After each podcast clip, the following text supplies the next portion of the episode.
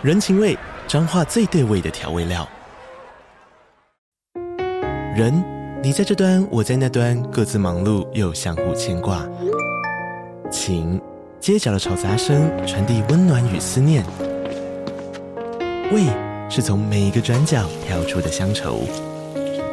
这里是彰化县政府 Pocket 节目《彰化早咖》，我是主持人内克。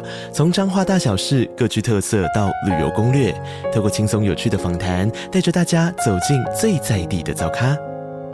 准备好了吗？彰化的故事，我们说给你听。以上为彰化县政府广告。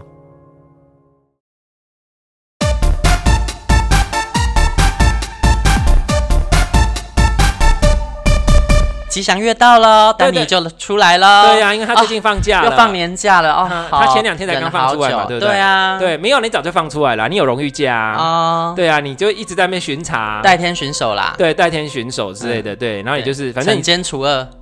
是吗？啊，没有，特别坏的人，我就好好的调教他啊，真的对，对我坏就好。就是你要度众生，你是肉身菩萨，对，度 now，对对对对，是大力度的喝啊。哎，这一集要这样子啊？没有，我们在讲的是度化的度，对对对对对，度人 right now，你是你用你的肉身去度化他们，对，信我者的永生，对对对对。哎，好像你来都很不正经。好，那我们继续讲。然后，所以今天要什么？其实是因为丹尼他之前有传了一个就是文章，就是在在在问。然后他说他有些疑惑想问这样子。对，然后那个文章大概他的故事大概讲什么？这样，我我觉得我其实还是稍微讲讲一下，因为我觉得故事蛮有代入感，他文笔也不错哈。而且而且，其实说实话，我说实话。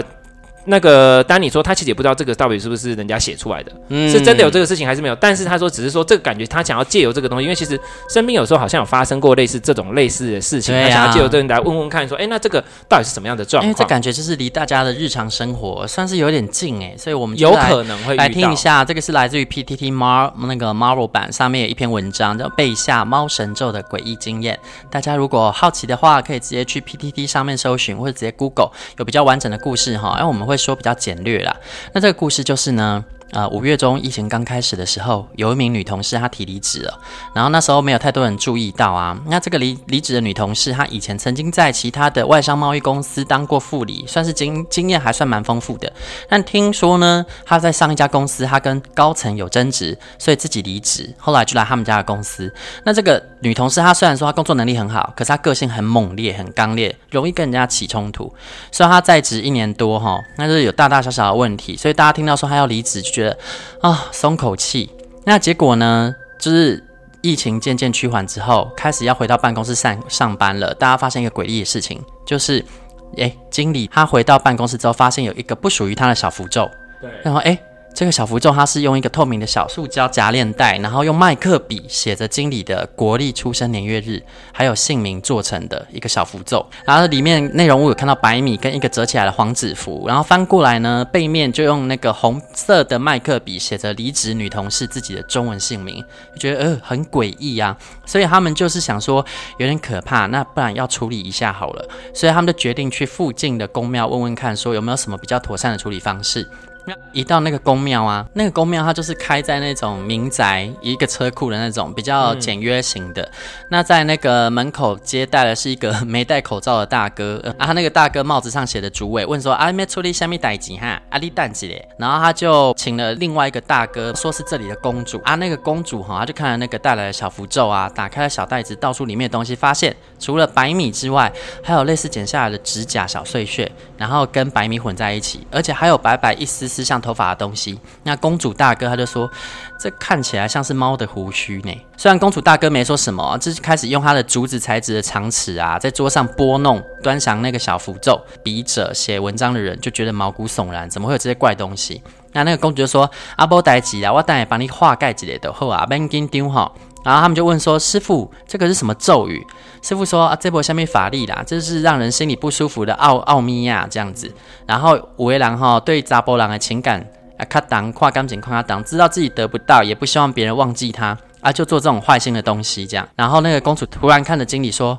但是哈，这种不懂的事情，劝那个查某人卖卵卵来，不哈不说理也出歹。然后他的表情非常的严肃。然后后来就做了一些仪式嘛，处理完之后，他们就捐了一千块的香油钱就离开了。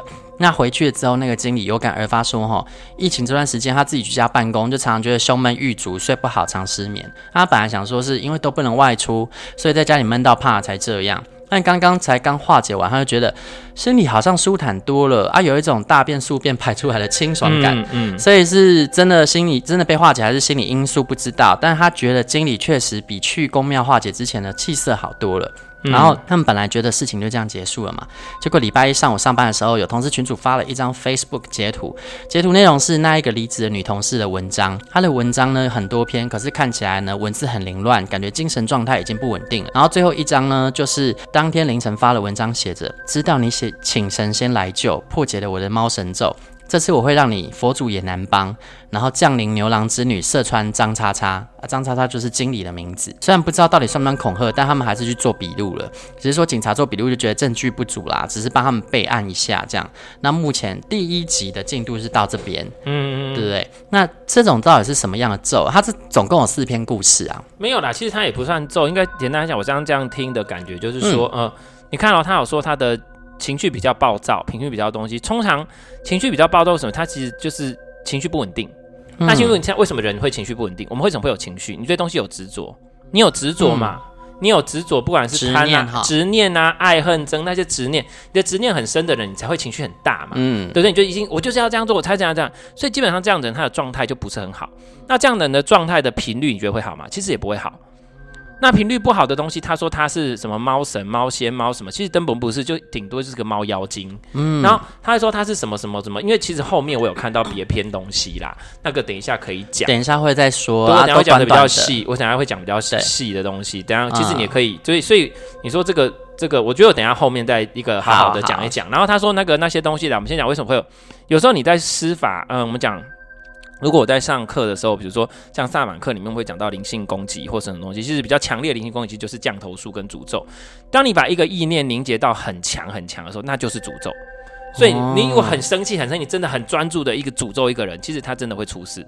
那是因为你真的有发出这个，那为什么他们可以做到很多？比如说，不管是降头师啊，或者比较黑巫师，为什么他们可以做？因为他们有法术上面。然后第二个是他们的意念很专注。第二种就是他有其他的灵体来协助嘛。那像这个就是他有其他的灵体在协助的东西，所以他就是有。其实等一下后面会讲。所以因为我我那时候稍微看了一下，所以我大概知道他的他用的呃，你要诅咒人家，你要有力量，你要攻击人家，你要知道你的攻击的力量是什么。你今天是要枪射他，你是用刀砍他，你用什么砍他？对，你要有个武器嘛。那你的武器，嗯、但是是我们一般人。就算我们没有灵体协助，我们都可以发出诅咒的。对，那那个诅咒就要看你的意念强度多强。所以，如果你的意念强度是非常强的人，你发出的诅咒会很准哦。这个我是相信的，因为我有实际发生过。哎，对，而且是我诅咒人。但我可以说吗？你可以说啊，我我真的是无心的。对，那无心的。我国中的时候，因为我们那个学校的那个算是训育组长吧，就觉得他很急掰。嗯、然后，所以那时候我要转学之前呢、啊，我就说，就是希望他出去被车撞。嗯。然后结果后来我在转学回去的时候，因为我其实转出去没多久，我又转回去同一间学校了。对然后就问大家说：“哎、啊，那训育组长雷啊怎么怎么都没来上班？”这样他说：“哦，他之前被车撞。”嗯。然后后来他就回学，有回学校，然后就看到他拄着拐杖。嗯。就发现干他这被车撞了。哦，这个有可能是你发出诅咒，那也有可能是那个。那我刚好遇到的。对，因为我说的那种诅咒是很强烈、很怨念很深，就比如说像这么执着的人啊，你很执着。像我们在我们先讲一下魔法系统，或是巫术或法术系统，其实最重要就是意念的灌注。因为像我上课我都会讲到，万事万物都是频率，万事万物都是能量，你的想法也是能量，这就是为什么吸引力法则、显化这些东西都会成功。所以，当你很专注的在诅咒某一个人，去让他出事的时候，他就有可能会出事。但是大家不要想说，那我就要来干嘛干嘛？能量是平衡的，你让人家出事，这不是他该出事，是你造成的，你就得还。所以到最后你会用别的东西去还。所以。在实行任何的黑巫术或是降头术，也不要说黑巫降头术，只要你做的任何的行为，你是会影响到别人的自由意志的，你都会出事。例如说锁锁心和合，不是那个如懿传的锁心哈，嗯，就是锁，你要有那种和合咒啊，锁心咒啊，我要挽回感情干嘛之类，人家就已经要离开你了，你还用什么方式去让他回来？这种强留人家，因为你已经违背人家自由意志了，你这个就是巫术，你这个就是黑巫术。就你就是已经黑巫术了，不管任何的，你只要没有尊重个人意愿，这些事情一概你都需要承担。Me too。所以所有的东西哦，所有的东西，基本上你现在其实现在坊间有非常多的，你说什么啊？哪个师傅啊？哪个或者是泰国法师很多嘛？他们说哦，这个什么和合术嘛，这个什么姻缘蜡烛嘛，这个什么呃，even 还有很多人讲的这魔法蜡烛，哦，现在很多。在身心灵圈的或者什么，就讲魔法烙。那你要想魔法烙，它到底要干嘛？嗯，对，你要让他知道它运作的原理。嗯，它如果这个原理是你个人都不需要付出任何努力，不需要做任何改变，你只要点了这个就可以干嘛？那没什么用。不一定没什么用，有可能有用，但是有用之后你只是要还哦，因为你没有改变，你没有改变，基本上你的人生运作模式就不会变。你的人生运作模式它不会变，哦、那为什么东西会先出现？你就是先调动你的东西，或是你用一个一些东西去弄嘛。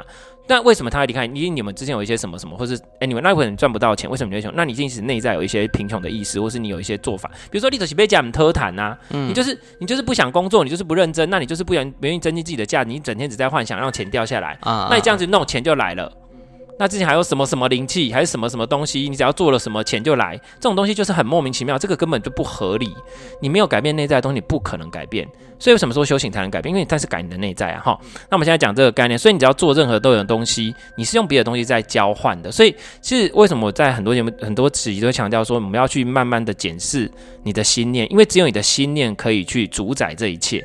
你在做这件事情的时候，你的心态到底是什么？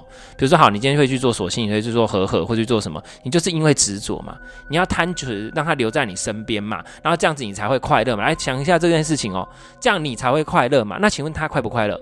你不 care 哎、欸，所以你到底爱的是谁？他说我很爱他，所以我不要他离开。不是你爱的是你自己。对，如果他离开你，他会快乐，那你为什么不让他离开？所以最自私的人就是你。对，那你因为你那么自私，你去做了这件自私的事情，把他硬留在你身边，那你这样是不是就是你要承担责任啊？对，所以所有的事情都这样。所以大家愿不愿意花时间去面对自己真正的问题？可是通常会想要去做这种事情的人，都不愿意面对。那通常这种人也是怎么样概念呢？觉得什么问题都是别人害我的，对，都是别人造成，都是别人，都是别人，都是别人。你不爱我，你本来都是你害我的，所以我要改变你。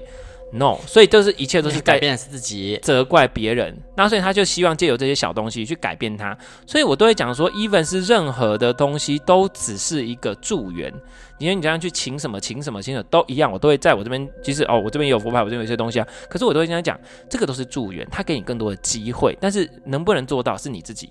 他比如一本说好，我说那个财富丰盛熏香好了，点的不是钱就来呢，不是呢，他只是让你有机会多一点。嗯，那你要不要去做？你要不要接？你能力能力接不接得住？那还是看你啊。嗯，所以这自己也要做出相对应的改变。对，他只是给你机会去改变，或者让你有机会面对你可以面对的改变，获得而已。但是不是直接。做做吃做做做着就钱就掉下来这样子，嗯，所以大家有这个概念。那只要不是这样子，一切都是法术跟巫术。那法术巫术，大家都记得能量是会平衡，这我已经强调很多次了，所以就会是这样。所以像比如说，你看他为什么他会去从事这样的事情？嗯，他就是执念很深，所以他就会想要去这样。他觉得都是怎样怎样这样子，你不爱我是你的错。嗯，你不爱我，你爱别人，那就是因为他们在很多剧里面讲说，哦，一定都是你这个女人，所以他才不会跟我在一起。不好意思，啊，就算没有你，他也不会跟你在一起。对啊，对，所以大概是这个概念。那等一下后面还有讲，因为他的那个原理，所以他那他有讲到指甲，其实为什么要需要指甲、头发？因为你要指向，对不对？对，因为我们像头发、指甲、仪表，就是一的。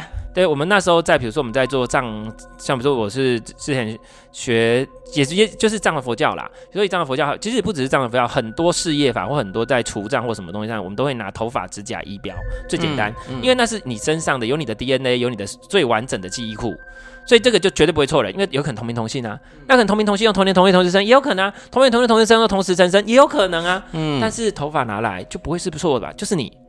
所以头发、指甲、仪表这些东西其实都很重要，嗯，所以你从你身上出去的任何东西都很重要哦。哦，以后自己造了又要自己收拾好，对，哎，不要让别人帮你处理，哎，可能被拿去做法。对，会有，会有。大家听得懂来暗示什么东西？对对对，好，就今天讲到这里，所以所以 这些东西，这我说实话，这真的很重要。所以如果你懂得用这些东西的话，如果真的会做巫术、巫术或是会一些东西的话，其实它可以收集这些东西来做很多事哦。哦，如果你真的懂的话，他其实是可以拿铁。我开玩笑，对，他可以真的做很多事情。我我现在说说说说啥，但是我们今天没有要讲这个，嗯、因为你去用这种法术类的东西或这种东西，它其实最后你一定得要自己去，一定要有代价。那那好，假设今天他不想要代价，他可不可以找代罪羔羊？例如说，我献祭什么东西给你来执行这件事？那献祭给谁？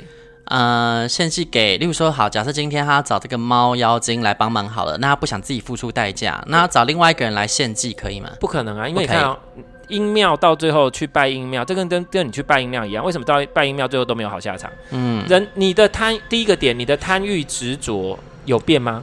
没有。没有。那假设让你得逞了，你的贪念会不会越来越大？会。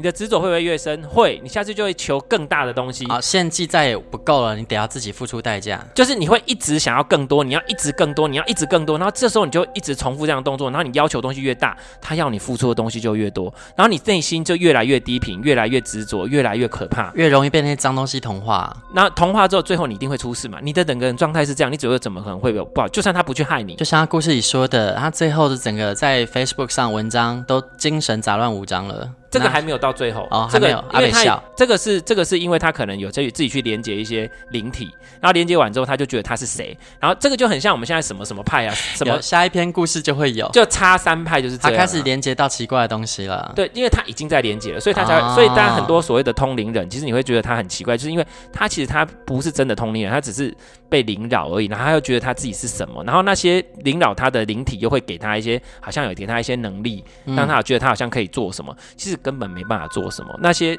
没有什么。如果他真的能力很强，他根本也不会找上你这个小咖。对啊，就是我干嘛？你根本承受不了我的能量。如果我很高阶的话，对，对他根本懒得鸟你。所以其实都是，所以这个就很很有趣。人懂是这样子。哎，什么频率会吸引到什么样频率的东西啊？对，那我们刚刚说指向性、定位性这些东西，所以他那些东西是拿来做指向定位的。所以拿出来之后，他就可以更明确的说，我要把这个东西发到谁身上。哦。然后我要，我要，我要把这个怨念跟什么？但是我觉得，其实那时候我把文章都看完，我觉得，嗯。他的能力其实没有到强 啦，只是因为一般人不懂。对一般人来讲，他不知道这个事情已经要处理了。像他第一次知道他要处理，可是后续没处理干净。后续其实也是后续他有在做别的事啦啊，再重新施法。对对对，那只是说他并没有去。对，他说什么请什么下来射穿张叉叉什么什么，他他后来有再去做那些事情，然后就加强新的意图。他一定有很多他的东西啦，你当初可以拿他指甲，拿到他头发了，对吧？之类的，反正就是他、啊、好变态哦。那如果真的要只相信，我们说实话，我们说真的真的厉害的，什么都不用看你的照片，我就可以做了啊。哦、真的厉害是看照片就可以做了，好可怕、啊。就是 even 是我只要想着都可以做，意念强大的人真的可以做到这件事。可是他没有办法那么强大嘛？这个就要去思考一下。或者是这么强大的人愿意帮你做这种无聊的事吗？对不对？那、啊、你要付多少钱啊？对啊，对啊。那这个是我们在讲啊，嗯、你先讲后面吧。好，那接下来我们下一段故事就是之前上一段故事有说到那一位经理嘛，他我们就简称他猫仙女好了，猫、嗯、仙子。猫仙子他不是之前有啊猫妖可以这样吗？我们在节目里面啊猫猫啦，好不好？讲下猫猫猫猫，他之前呢不是有上一家公司，然后做到副理吗？那结果那个文章发出来之后呢，就有人写信给那一位笔者说。哦，我就是那位猫妖之前的前同事。那我觉得比对之下，那应该是同一个人。所以我想要跟你说，在我们这一家公司离职的始末。然后呢，所以接下来就是那一位呃前公司的同事的第一人称的。嗯，口吻。我们主要是一个代理进出口货品的小公司。那那位猫猫呢？他其实是从公司基层一路干到副理的。他对工作要求很严格，但是他不是只出一张嘴，他是会带着基层业务一起打拼的主管。只是说他很欠批评的地方，就是他一定要跟人家输赢，就是他得理不饶人，还要处处压制别人。所以呢，虽然他很多时候他也每一次评比机会，他有机会升迁，但因为他的个性的关系，公司呢一直不敢把他升到更高阶的主管，所以他就一直卡在副理的位置，他就很挫折。那后来呢，在去年公司来了一批新业务，那负责训练新业务的差事落在猫猫的身上。那他本来呢，对那个业绩的要求很严格嘛。那在这种要求之下呢，他跟下面的业务就会产生一种革命情谊跟深层的友情，因为他真的都会带着自己的业务去打拼。那所以他的他们就渐渐感受到猫猫跟一个新业务叫做 H 君有暧昧的情谊产生了。那虽然没说出来，可是明眼人都看得出来。那这个地方就要不得不提，猫猫他不是一位外形出众的人，因为根据他自己说法，工作时压力很大，所以他长期都在服用荷尔蒙，所以他的体态。跟发量都有影响，那大家就自行想象哈，所以就会出现那种很白目的同事啊，就是去亏那个新业务 H 君说他是为了业绩跟工作才扒上猫猫的，那些冷言冷语很快就传到猫猫的耳中嘛。有一次他上午进办公室的时候，就看到那个猫猫在会议室会议室里面飙骂两个会去亏 H 君跟那个猫猫关系的男同事，然后就是可能他们俩讲留言被猫猫听到了，叫进去骂这样子。那后来呢，骂完骂之后，后来 H 君也被叫进去办公室了，啊进去没有很久就出来了，那出来没多久之后，就听到办公室里面剩下猫猫一个人，传出凄厉的哭声，哭到很久之后呢，值班经理才进去关心。那后来辗转听到故事，是因为猫猫它想要搬到离公司更近的租屋处，然后之前他喜欢那个 H 君，他分租公寓的室友搬走之后，没有人去租。然后因为猫猫想租嘛，一开始 H 君他有口头答应，后来就一直推脱，一直推脱，一直不想跟猫猫一起住。然后后来直到猫猫都已经打包好行李要搬家了，然后 H 君才跟猫猫说：“我女友会介意，没办法让你搬过来。”所以可能这个时候猫猫才知道，原来那个业务还有女友，所以他情感的寄托跟暧昧感一瞬间崩溃了。所以呢，他就整个。爆哭之后就没有继续再留在办公室，他就请假了。然后后来呢，摊牌的隔天快十点了，还没有看到那个 H 君进公司。这个时候组长打电话给 H 君，也都没有人回应。然后当天下午吃完饭之后，收到消息才知道，在他那个猫猫爆哭的当天晚上，H 君跟女友骑摩托车就发生车祸了。然后还好没有大碍，就是头很晕，然后手机也喷飞了。然后就在这时候呢，在办公室的猫猫，它突然用双手重重拍了桌子，站起来大喊了一声：“狗男女，算他们命大！” 哈哈哈哈哈哈！这样，然后旁边所有的同事都愣住了。然后主管反应过来之后，立刻把猫猫叫到办公室，然后不用偷听，也可以听到猫猫故意用很大声、高八度的说。阴阳天兵神将朱茵转世在我身上，H 君是周星星，此生就是七世姻缘分灵体，巴拉巴拉，他要负我，我就让他付出代价，生命一条生命。那后来呢？猫猫就一边大喊了一些大家听得懂的字，但是完全搞不懂他在讲什么，就是听起来是中文，但又不是中文。那接下来就没有人看到猫猫了。后来听说他离职之后，还有回去收拾座位，只是就整个人很怪。是不是不是那种遇到不不行的憔悴感，反而像是画上浓妆然后过分精神的样子？对，那这个他是怎样？他怎么会？他是接到错误的讯息，就像你说的，对不对？啊、才会在什么阴阳天兵啊，什么朱茵？因为其实他一开始从头到尾，我跟你讲很多。执着、贪念和低频率的人，他就是这样，他很那个，然后他精神状况会有一些状况，会有一些问题嘛，对不对？哦。所以他精神上有些有时候有一些问题或干嘛这，或者是他本身就会会感觉到一些什么的人，这时候你看，我就讲的，你你你觉得你通到灵，你觉得你通到神，你觉得你可以做很多事情，可是实际上你到底通到什么？嗯、所以所以他变成说他其实已经精神异常，他讲话语无伦次或什么什么之类的，一直都会这样，就表示说他其实他并没有办法很自在去控制他自己接收讯息这个能力，然后他已经被主导了。所以他也搞不懂自己在干嘛，所以他也不知道自己在说的，大家只会觉得他很奇怪，甚至他搞不清楚现实生活。哦、你看他，甚至不是他的主要意识了吗？不是，那但是他，但是他已经、嗯、啊，他没有被附身，但他受到很大的影响，他的魂魂已经散乱了。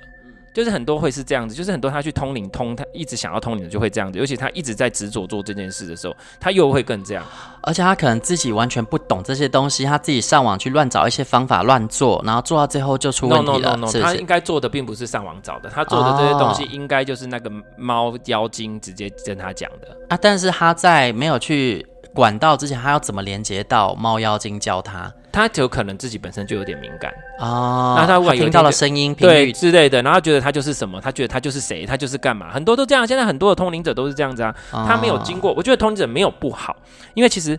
通这个是一个你要先，我们之前有讲过了，就是你要先分清楚说你的你的通灵是因为你的能量太弱了，而造成你能量破洞，而使得其他灵体能够直接靠近你，还是你真的天生就是可以接收到不同的讯息？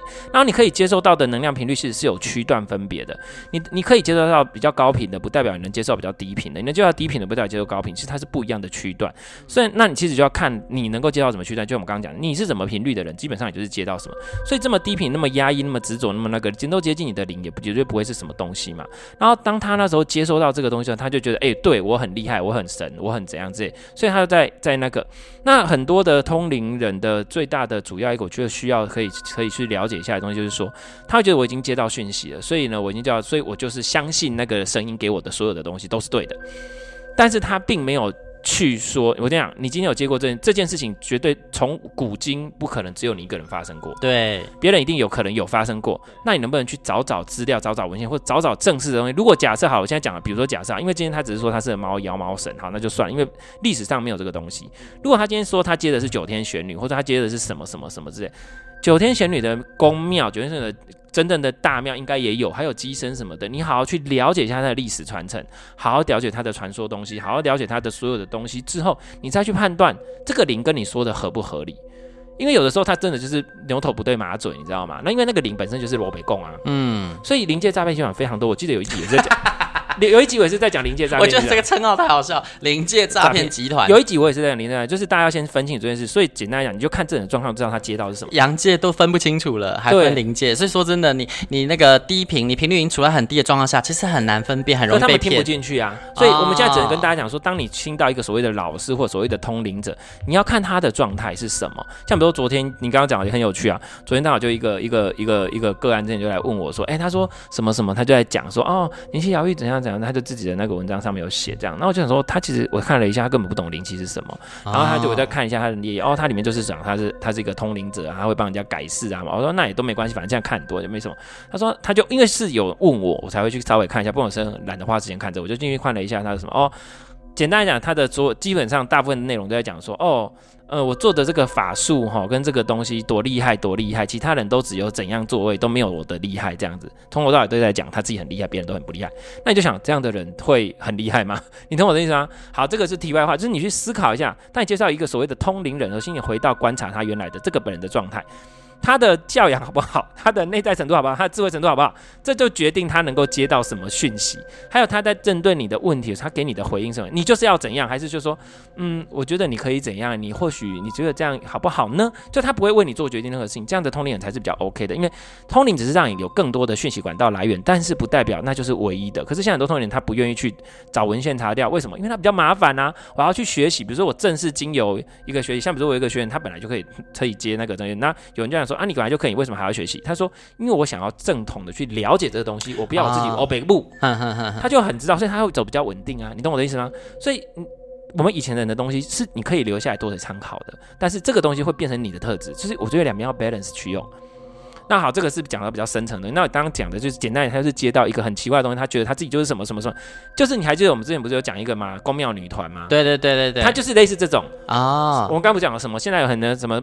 跑什么山的那个啊，插啊插什么山的啊，什么之类的，基本上大部分都是有问题的。我就直接这样讲了，好，基本上应该都是精怪而已。啊，所以他们就很喜欢说他们是哪个神、哪个佛、哪个之类的，然后又很喜欢 cosplay 穿衣服，有没有？啊，是比如说他哦，他接到他是释迦牟尼佛的代言人，他还要戴那个释迦头套，什么意思吗？你手上要不要两颗释迦？你要不要去台东？哎、欸，释迦是台东的特产，是不是？啊，台东，台东的特产，要不要去台东宣传一下？然 后真的是很有事，然后这重点是很多人还相信他啊！我还不知道这个，等下下了节目跟我说。我们这个上半集啊，哈，接下来有下半集，反正就是另外两段故事。对，就就就是你懂我意思，就是。他们就会觉得他们是什么，然后就觉得他是谁，然后他就怎样，他就相信了，然后相信就去做。啊、可是至少更多的是他们先被临界诈骗集团诈骗之后啊，再来阳间诈骗其他那为什么他会诈骗呢？因为他自己就是没有，我就没有他没有这些判断能力啊，啊而且他内心很急需一个被肯定的声音啊。哦，我在这里，我就是一个非常特别的人啊，我是一个非常厉害的人。那可能现实生活不是啊。你现实生活这样，你现实生活要是真的很多事要做，你没有时间去搞这个啦。对，你得今天假扮行云，我告诉你，你得是假扮行云。对啊，会不会太直接？哎、欸，真的有成就人永远都不会觉得我就是一个很厉害的人。你有看过哪个真的很厉害、有成就人，他还跑去做这件事情？就算他做，他也不会让你知道，他也不会一直去强调，他有这个能力，他不会用在这上面。你懂我意思吗？或者是他可能早就成就超级大的传教事业了，哦，啊，不用靠骗的方式，也不是骗，因为他也不是真，他不是故意要骗人，因为他自己也被骗。哎啊，对啦，他他在传递他自以为的真理啦，对他以为他是对的，他以为他已经从源头先被骗了，对，他他他他以为他那为什么你会骗？因为你本身不知道什么是对的，啊，你没有知见，所以我一直在跟学员讲，强调知见这件事情非常的重要。包括为什么在强调疗愈师跟很多东西，像很多学员一直在跟我讲说，呃，他其实在外面他有有去上很多课这样，他觉得说有时候技术真的不是最重要，因为他有发现有的是真的就是我来上这个课就是要拿师资的啊，我就要拿师资的哦，可他发现那些所谓也要拿师资的人，他们的根本不知道自己在干嘛。就是哦，一样画五做动作，可是他不懂为什么要做这件做这件事，内在应该要什么样的知见，要什么都都完全不知道，这很危险。现在很多就是这样。好，这个拉回来，所以内在的状态重要。你的内在之间是对的，你的内在的什么东西，基本上你接不到这种能量。所以他已经接到这种能量之后，这样的能量就会让他越去依赖那个能量。那依赖那个能量之后，他就一直想要去通灵，PUA，然后一直想要去通灵，一直想要去跟他聊什么这样。那我跟你讲，你我们的。通灵的部分是脑袋的平能能量那个脑波切换啊，我们平常是处在这个脑波，我们这个这个层次这个次元的脑波，我们就应该大部分时间是在这边，但是他一直在切换在那边，所以他会变成野球怕点，他没有办法切回来，所以他会讲一些莫名其妙的东西。那这个东西有时候他又不是真的切到，你有时候只是自己的幻想。啊、像比如说来上过萨满课的同学就知道了，我们有在练习做，说简单一点，我们就在练习做通灵这件事，好不好？啊、很直接，但是呢，他们就会感觉到。好像那个感觉很像是你想象的，可是又很像那个。其实通灵感觉就像这样，你会分不清那是你想着出来的，还是你接收到的。哦。我知道怎么很简单跟大家说的啊，你平时哈在那个可能类似靠日靠近金门的地方啊，你想要听台湾广播电台，就转一转，突然被那个对岸的广告台盖台，那就是被盖台了。对不对？盖台，接到假的，还以为是真的，对之类的。那我刚刚讲的那种，就是说我们在练习这个东西的时候，其实就在练习能量的切，就是那个波段切换。那你太常做这件事情，就是说你就会切过去，有点回不来。嗯。那另外一个是，是你根本没切过去，你强制盖台。那还有说，你可能自己切过去之后，你不小心，你不小心以为你有切过去，其实你根本没切过去，那本就造成你本来的没听到，你要听的也没听到，结果就自己又脑。自己脑补。对，很很多就是脑补。像比如说他刚刚讲那个什么朱茵跟周星星，那个很明显就是脑补。啊，对啊，他就是脑补。然后或者是说那个，或者是也有可能是那个灵就直接随便找一个东西塞，因为那个灵魂也不懂这是什么，嗯，他就给他塞给他。他以前看过那部电影了，很之类的，然后他就来搪塞他。对，这个很愚蠢的事情就是说，不好意思，你都应该看过那部电影了，为什么你还会相信这种鬼话呢？你就算这个灵跟你讲这件事情，你为什么你还要听呢？表示他的个人自我判断能力已经没有的，你的脑袋逻辑已经没有了，你的你的这个身为人的这个脑袋逻辑最基本的基本运作你已经没有了，哎，这样是不对的。通灵，最后回到我们这个部分的时候，你要去逻辑思考，去整理它，它才会变成一段有用的讯息传递给别人，而不是你这那个，你懂我这样。所以这个其实我不就讲通灵这件事情没有你想象的那么简单。我已经讲过。通灵有点像是即时口译啦，就是你要有很大量的知识量，然后你才能把它转化成要听的人可以听得懂的东西。对，那你自己也要有正确的知识，正确的知识必须要有，然后还要正确的经验，然后还有接收到，通常不是句子，很多是一个感觉，一个 feel，一个什么，那你要不会把那个 feel 表达出来啊？对，那这个其实是难的，所以在练习都是这件事。就比如说我们比较讲到通灵，讲动物沟通就好了，像比如说厉害不是这样，动物沟通他有时候他 send 给你就是一个感觉，你要怎么去？他说哦，你喜欢吃什么？他可能你会忽然感觉到那个口感。然后感觉到那个味道，感觉到你知道哦，这个是什么？嗯，你讲。可是如果你从来都不知道有这个东西，你怎么都要讲出来？哦、所以要做通灵、要接讯的人，你本身要非常多的人生经历，你才有办法去做好这件事情。所以没有那么简单。可是大家都把它一群人去干，最后就把自己搞疯。就是他跟那个就是已经真的真的是不要轻易做这种事、啊，他就已经是疯掉了。对啊，我们接下来下一集再来继续看他后面整个如何荒腔走板，因为他一共四篇文章，后面的文章就是隔了再几个月。才又来的，那我们下期再见喽，拜拜。欲望日记可以在各大 Podcast 平台收听，喜欢我们的节目，请帮我们订阅、评分五颗星。欢迎善男信女追踪我们的 IG 或脸书，并分享节目给你的朋友，也可以留言与我们交流哦。我的室友在睡觉，